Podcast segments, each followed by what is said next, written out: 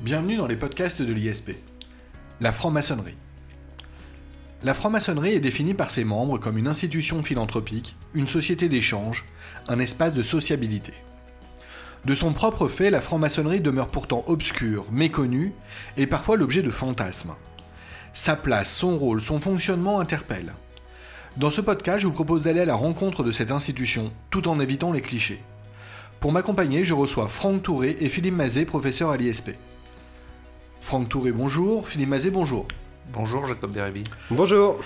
Messieurs, première question. Si je vous dis que trois mots me viennent immédiatement à l'esprit quand on évoque la franc-maçonnerie et que je pense bâtisseur, philosophe et ésotérisme, vous pensez à quoi de votre côté?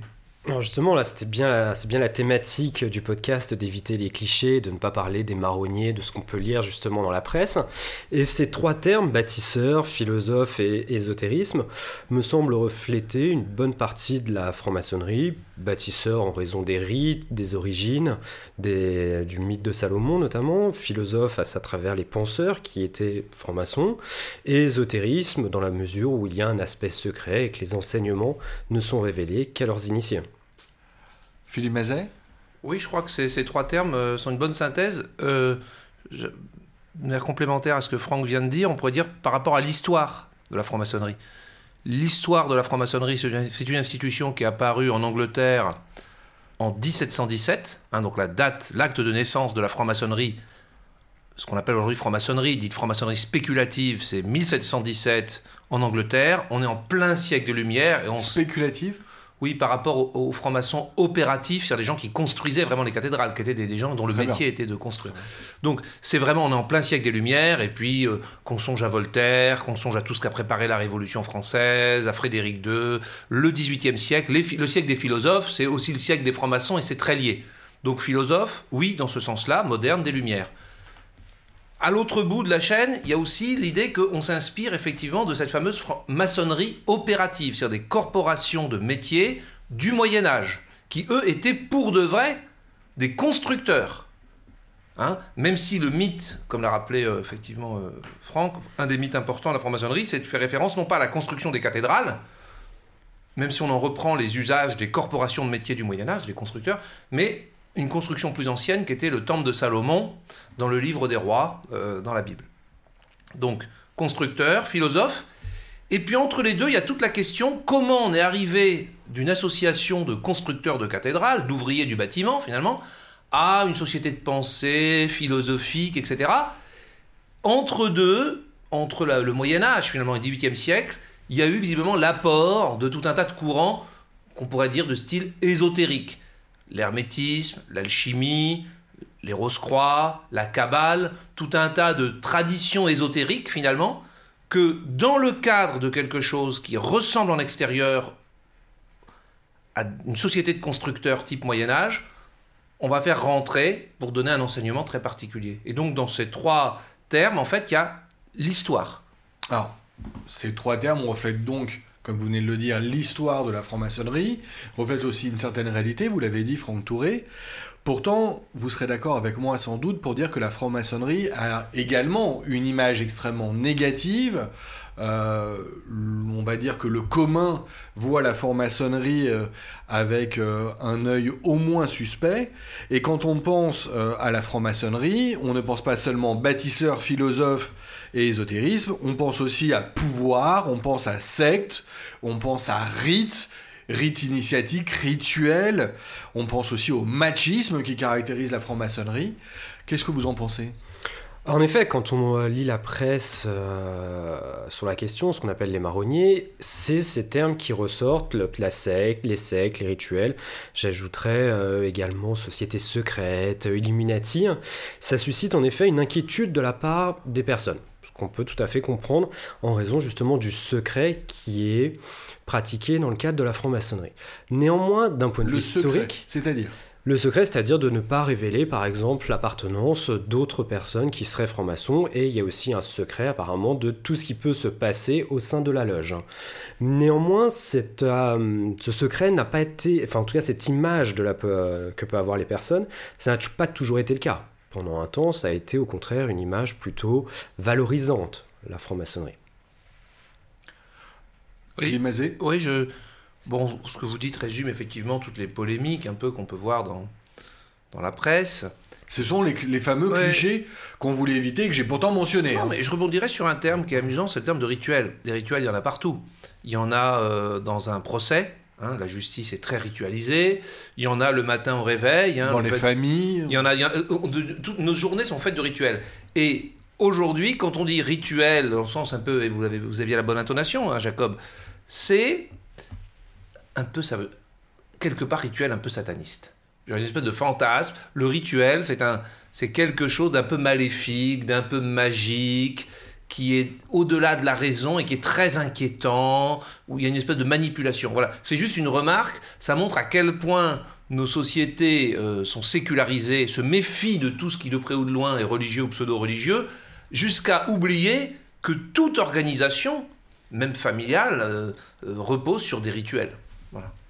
Alors j'entends cette idée de rituel justement, mais la différence peut-être, il me semble, c'est qu'un rituel de la justice ou dans une église, ils sont publics, ils ne sont pas justement secrets. Oui. Alors, et, encore, ça peut se discuter parce qu'on parlait du secret. Euh, il y a différents types de secrets. Il y a le secret d'appartenance, qui en est, qui n'en est pas, etc. Euh, tout franc-maçon peut dire qu'il est franc-maçon, mais n'a pas à parler pour les autres. Voilà. Donc on ne lui interdit pas de dire qu'il en est membre. Il y a le secret d'appartenance. Ensuite, il y a le secret à l'autre bout, qui est peut-être une forme d'éveil intérieur, de révélation intérieure, qui est de toute façon indicible, et donc qui est par définition secret, qui est enfermé dans le cœur de chacun. Et puis, entre deux, il y a le fameux secret des rituels. Qu'est-ce qu'on fait? Qu'est-ce qui se passe là-dedans? À quoi ça ressemble à l'intérieur? Comment les gens... Euh, qu'est-ce qui se passe dans leur cérémonie? Et alors, précisément, le secret des rituels, c'est celui qui est le plus divulgué, euh, depuis les tout débuts, depuis 1717, l'année même, tout était divulgué, et il suffit d'aller à la FNAC, d'aller sur Google, d'aller n'importe où, sur YouTube, et on voit euh, beaucoup de choses. Effectivement, on peut, on peut trouver trace euh, dans nombre d'ouvrages ou même sur Internet de ces éléments. C'est la raison pour laquelle d'ailleurs on s'était promis et on a promis à nos auditeurs de dépasser ces questions et ces clichés. Alors justement, allons sur euh, un terrain, on va dire, plus culture générale, en tout cas plus élevé. Euh, lorsque l'on pense franc-maçonnerie, on pense aussi nécessairement euh, à des problématiques plus larges. Je pense notamment à la démocratie. lorsque l'on a préparé ce podcast, Philippe Mazet, vous me disiez très clairement que les rapports entre la franc-maçonnerie et la démocratie peuvent sous certains aspects au moins, se révéler paradoxaux, parce qu'on peut imaginer euh, que euh, la franc-maçonnerie est une institution démocratique, et pourtant elle peut être vue aussi comme antidémocratique. Éclairez-nous, Philippe Mazet. Oui, je crois que là on a... Euh, bon, notre but, je crois, c'est pas de parler de la franc-maçonnerie comme de faire une monographie forcément sur cette organisation, mais de voir aussi à quel point c'est un analyseur, à quel point cette organisation dit des choses sur notre société et franc-maçonnerie et démocratie. Là, Alors, on va voir ici en quoi c'est un analyseur. Vous me permettrez justement tout à mhm. l'heure de vous demander si ce n'est pas un catalyseur. Analysons. Alors, analysons. Euh, il me semble qu'il y a eu un retournement. Il y a un paradoxe et un retournement historique.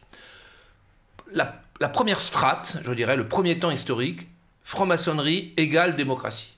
La franc-maçonnerie, sous l'Ancien Régime, on a parlé du XVIIIe siècle, c'est le seul endroit où des roturiers peuvent porter l'épée ou le chapeau, qui est le privilège des nobles dehors, à égalité avec des nobles. C'est le seul endroit où des catholiques, des protestants, des juifs peuvent ensemble faire des prières à Dieu. C'est un espace de, de mise à égalité des hommes, au-delà de leurs conditions dans une société qui, elle, n'est pas démocratique, de leur confession, etc., qui est quand même exemplaire. C'est le seul endroit, bien avant la démocratie politique, où l'on vote où l'on prend les décisions en votant, où tous les ans ou tous les trois ans, les, les responsables d'une loge, une loge c'est un groupe d'une quelques dizaines de personnes, c'est le groupe de base, changent par élection avec un homme, une voix. Donc c'est un laboratoire démocratique, et d'ailleurs ne s'y sont pas trompés, les ennemis de la démocratie, euh, conservateurs, euh, traditionnalistes en tous bords, qui ont vu dans la démocratie, dans la franc-maçonnerie, un instrument qui a amené à la Révolution française en diffusant ses idées parmi les élites et pour le, qui concerne spécifiquement la France, sous la Troisième République, on sait bien que les pères fondateurs de la République, c'est-à-dire de la démocratie, ça a été les francs-maçons, et que, la franc-maçonnerie est donc devenue la cible de tous les antidémocrates, royalistes, monarchistes, nationalistes, de tout poil. Donc la franc-maçonnerie, à la fois par son fonctionnement interne et par ses valeurs, c'est la démocratie. Je terminerai sur cette première strate. Tous les régimes totalitaires, le nazisme, le stalinisme et autres, se méfient de la franc-maçonnerie, l'interdisent. Les francs-maçons étaient déportés sous Vichy parce que c'est un contre-pouvoir, parce que c'est un lieu de libre expression, de tolérance, de solidarité aussi, qui menace une société totalitaire. C'est pour ça que faut s'inquiéter quand les discours populistes, comme en Italie aujourd'hui, par exemple, deviennent de plus en plus précis sur l'antimaçonnisme. Ça sent généralement pas bon. D'accord. Alors ça, c'est d'un aspect, c'est l'aspect démocratique. Donc c'est vraiment très lié à la démocratie. Et puis, aujourd'hui, la franc-maçonnerie est perçue par l'homme de la rue comme la négation de la démocratie, comme au-dessus des peuples, indépendamment du vote des peuples, une espèce de société secrète qui manipulerait le pouvoir politique, économique ou qui interconnecterait ses pouvoirs avec le pouvoir judiciaire, médiatique, etc., pour prendre des décisions de façon secrète, cachée, sans transparence, en méprisant les peuples, etc. Et la franc-maçonnerie ne serait de ce point de vue qu'une composante de tout ce mythe complotiste on entend parler du groupe Bilderberg, de la trilatérale, des Illuminati, etc., qui serait le contraire de la démocratie. Et c'est amusant. Mais ceci est un fantasme. Oui, c'est un fantasme. Euh, la réalité, elle est plus complexe.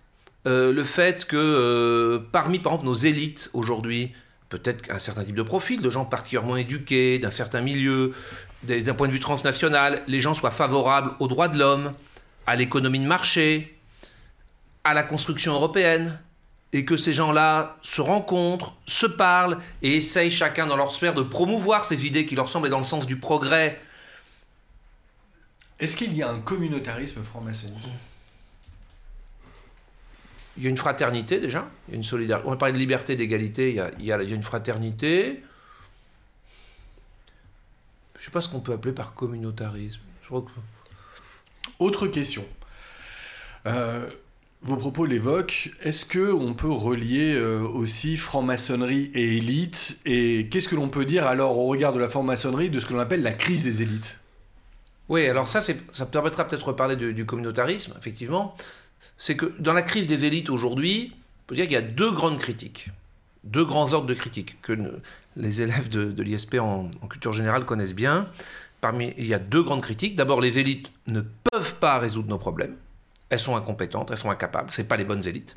Et les élites ne veulent pas, en fait. C'est-à-dire, sciemment, ils ne s'intéressent pas à nos problèmes, quoi qu'ils nous disent. Sur le premier volet, les élites ne peuvent pas. Pourquoi? Parce que nous ne sommes pas gouvernés par les meilleurs, en fait, ou par les plus compétents. Nous sommes gouvernés par des gens qui ont été placés là parce qu'ils se favorisent entre eux. Alors ça peut être euh, euh, les juifs dans tel milieu, les homosexuels, les énarques, les X-Men, les je sais pas quoi, les Sciences Po et les francs-maçons, bien entendu, en bonne place. Hein. Donc, on, donc les gens se coopteraient, se, se garderaient les places pour des membres de leur confrérie, et donc on aurait des gens qui ne seraient pas là par rapport à leur mérite ou à leur qualité de, de, décideurs, mais juste par rapport à leur appartenance à une communauté qui les protège et qui les place. Première critique. Et deuxième critique plus grave, nos élites ne règlent pas nos problèmes parce que elles ne le veulent pas.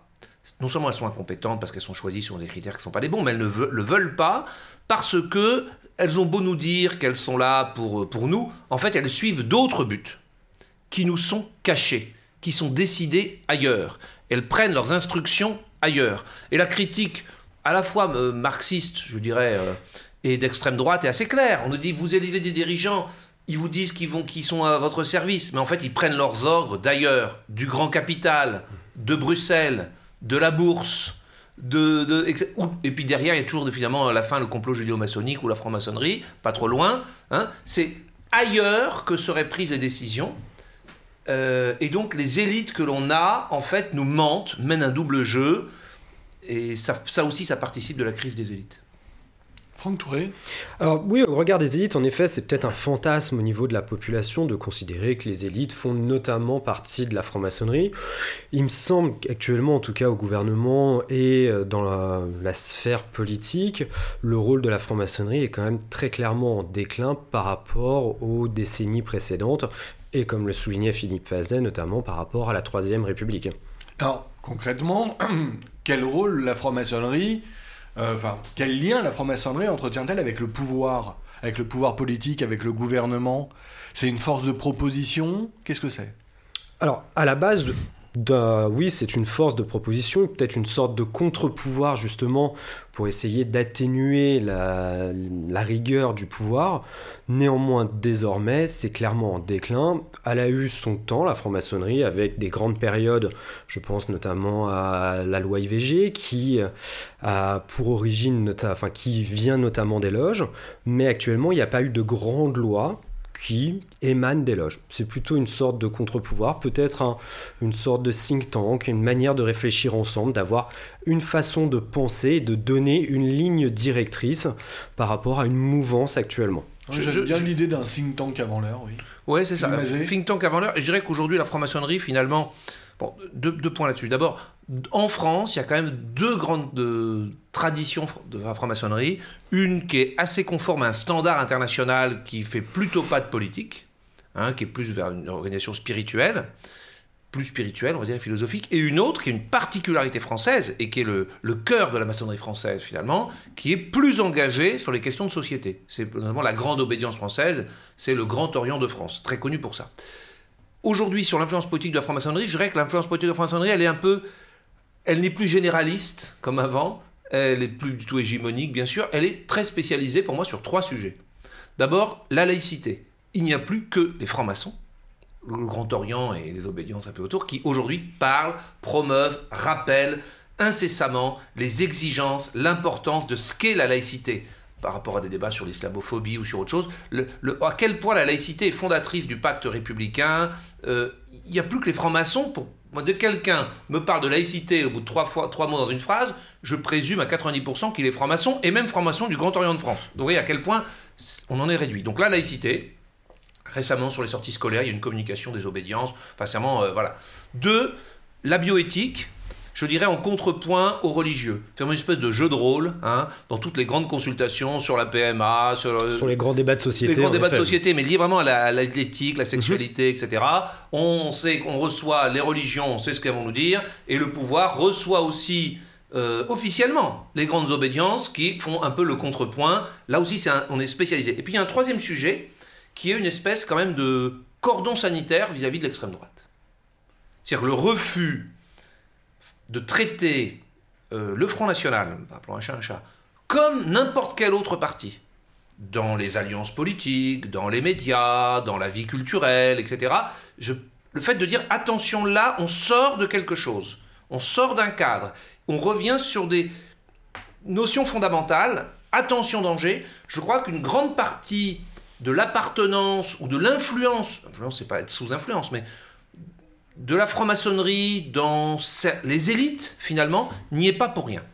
Alors, vous venez de clairement exposer les relations que la franc-maçonnerie peut entretenir avec le pouvoir, les élites. Euh, vous avez évoqué quelque chose qui, euh, qui m'intéresse, Philippe Mazet. Quelles sont les relations entre la franc-maçonnerie et la religion en général Ou les religions? Ah, ça, c'est une affaire qui est compliquée. Euh, elle est compliquée déjà en général, elle est encore plus compliquée en France. Euh, parlons de chez nous. Mais la Alors dites-nous pourquoi c'est compliqué. C'est compliqué parce que... C'est gênant Déjà, quel est le positionnement général de la franc-maçonnerie vis-à-vis des religions? C'est ou trop ou pas assez. Il y a deux reproches qui peuvent être adressés finalement totalement contradictoires par les religions à la franc-maçonnerie. Mais les deux s'ajoutent au lieu de s'annuler. D'abord, la franc-maçonnerie serait une pseudo-religion.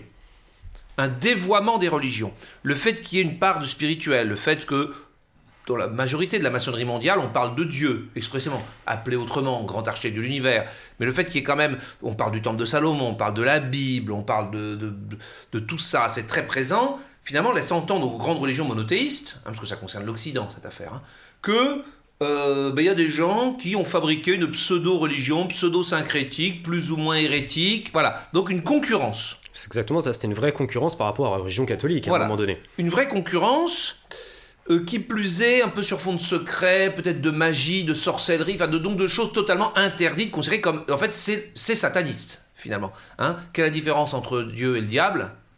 Ce que toujours, c'est que euh, Dieu ne s'est jamais fait passer pour le diable.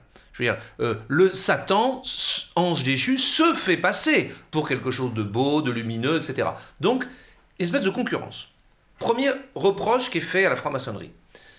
Et puis, il s'est passé quelque chose de très important en France, France, en 1877. S'il y a une date à retenir, c'est celle-là, c'est la deuxième. Le Grand Orient de France a décidé de ne plus faire référence aux à, à, la spiritualité, finalement, euh, en tout cas au grand architecte de l'univers.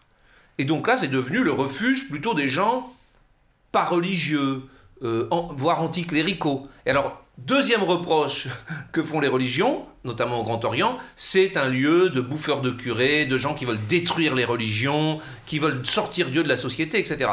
Ces deux reproches s'ajoutent et se cumulent. Ça, c'est le cadre général. Juste un point, peut-être, on laisse la parole à Franck, bien sûr. Aujourd'hui, quand même, le retour du religieux, le raidissement du religieux, euh, évidemment, affecte la franc-maçonnerie. Euh, la franc-maçonnerie, c'est depuis le départ, on l'a dit, un lieu de tolérance, un lieu d'écoute, au-delà de ces différences de, de confession. À partir du moment où il y a une radicalisation dans la société, ça développe l'antimaçonnisme. L'antimaçonnisme, il peut être musulman, il peut être catholique, bien sûr, depuis toujours, mais depuis le début, le Vatican excommunie les francs-maçons. Donc il y a une interdiction avec les catholiques. Mais ce qui est plus intéressant aujourd'hui, je trouve que c'est un analyseur plus intéressant, c'est ce qui se passe du côté du protestantisme. Traditionnellement, le protestantisme était, je l'allié de la franc-maçonnerie, très développé dans les pays anglo-saxons. Anderson, le fameux monsieur qui en 1717 crée la franc-maçonnerie, par exemple, c'est un pasteur. C'est un pasteur. Donc il y a un lien très fort entre l'église anglicane ou, les églises protestantes et la franc-maçonnerie. Presque de complémentarité, surtout parce que le Rome excommunie les francs-maçons. Et aujourd'hui, les courants évangéliques, les courants plus radicaux, qui ont le vent en poupe dans le monde protestant, dans le monde chrétien, en Europe, en Afrique, noir, aux États-Unis, sont ouvertement anti-francs-maçons. J'invite juste nos auditeurs à aller voir sur Internet, mettre Afrique, pasteur franc-maçon. Aujourd'hui en Afrique, il y a une véritable chasse des courants évangélistes aux pasteurs euh, des églises traditionnelles qui sont par ailleurs francs-maçons. Alors, on pourrait poursuivre cette euh, conversation sur la franc-maçonnerie et la religion longtemps, mais je voudrais donner la parole pour conclure euh, à Franck Touré sur une autre question. quel rapport la franc-maçonnerie entretient-elle avec le droit, avec la justice? Alors, de manière générale, d'un point de vue juridique, si on confronte à la franc-maçonnerie, il y a eu plusieurs difficultés. Première difficulté, c'est au regard de la justice et de l'indépendance du juge, l'indépendance du magistrat. C'est un problème en réalité très simple de partialité ou d'impartialité ici. La, solution a été donnée par la Cour européenne des droits de l'homme et en soi, le fait qu'un juge soit franc-maçon ne pose pas un problème, n'est pas en soi un vice de partialité. Pour aller un petit peu plus loin, c'est aussi simple que cela, hein. il suffirait de considérer qu'on pourrait considérer qu'un juge ne soit pas partial si par exemple il est catholique ou s'il fait partie du même club que l'un des avocats. Donc ici tout d'abord le fait qu'en soit d'être franc-maçon, ce n'est pas un problème au regard de la justice. Le deuxième problème, c'est au regard de la vie privée. En effet, on l'a vu, hein, c'est une question qui est proche de la religion, c'est une question qui relève des personnes, des choix des personnes. Donc c'est un aspect des individus qui est protégé par la notion de vie privée. Et pour les personnes publiques, la difficulté, c'est est-ce que des journaux, la presse, peuvent dévoiler cette appartenance à la franc-maçonnerie indépendamment de la volonté de la personne? On a donc ici la conciliation entre d'un côté la vie privée et de l'autre la liberté d'expression. Et la Cour de cassation a utilisé son critère habituel en la matière, à savoir le critère du débat d'intérêt général. Au-delà de ces différents aspects, on pourrait éventuellement ajouter aussi la liberté d'association, la franc-maçonnerie ne pose pas plus de difficultés, pas plus d'inquiétudes que cela d'un point de vue juridique. Philippe Mazet? Oui, juste sur le point des, magistrats, parce que... Alors oui, c'est une vraie question, elle est peut-être un peu naïve, mais est-ce qu'un magistrat, est-ce qu'un officier de police euh, finalement, euh, ceux qui nous écoutent et qui veulent demain euh, Mmh. travailler dans la fonction publique, euh, est-ce qu'ils peuvent être francs-maçons Alors, Ça ne pose pas de problème déontologique Un, juridiquement, oui. Déontologiquement, oui. Après, on peut respecter ou pas sa déontologie professionnelle, que l'on soit ou pas franc-maçon, joueur de golf. C'est certain. euh, voilà. Bon, Certain. mais il y a un point, justement, parce que dans des pays où on a voulu interdire, ou obliger les policiers, magistrats à déclarer leur appartenance à la franc-maçonnerie, ça a été évoqué en Angleterre et en Italie, ou voire leur interdire l'accès à ces fonctions, plutôt en Italie, par l'extrême droite italienne. Et on a eu en France aussi des affaires judiciaires où clairement euh, l'appartenance à la franc-maçonnerie, euh, des magistrats, des avocats euh, mettaient un peu en cause l'impartialité de la justice. Ce qui est en cause, très souvent, c'est un argument qu'il faut entendre de la part de- des partisans de tout ça, c'est qu'ils disent les francs-maçons, dans un secret qui est le leur, prêtent un serment, prêtent des serments dont nous ne connaissons pas la teneur.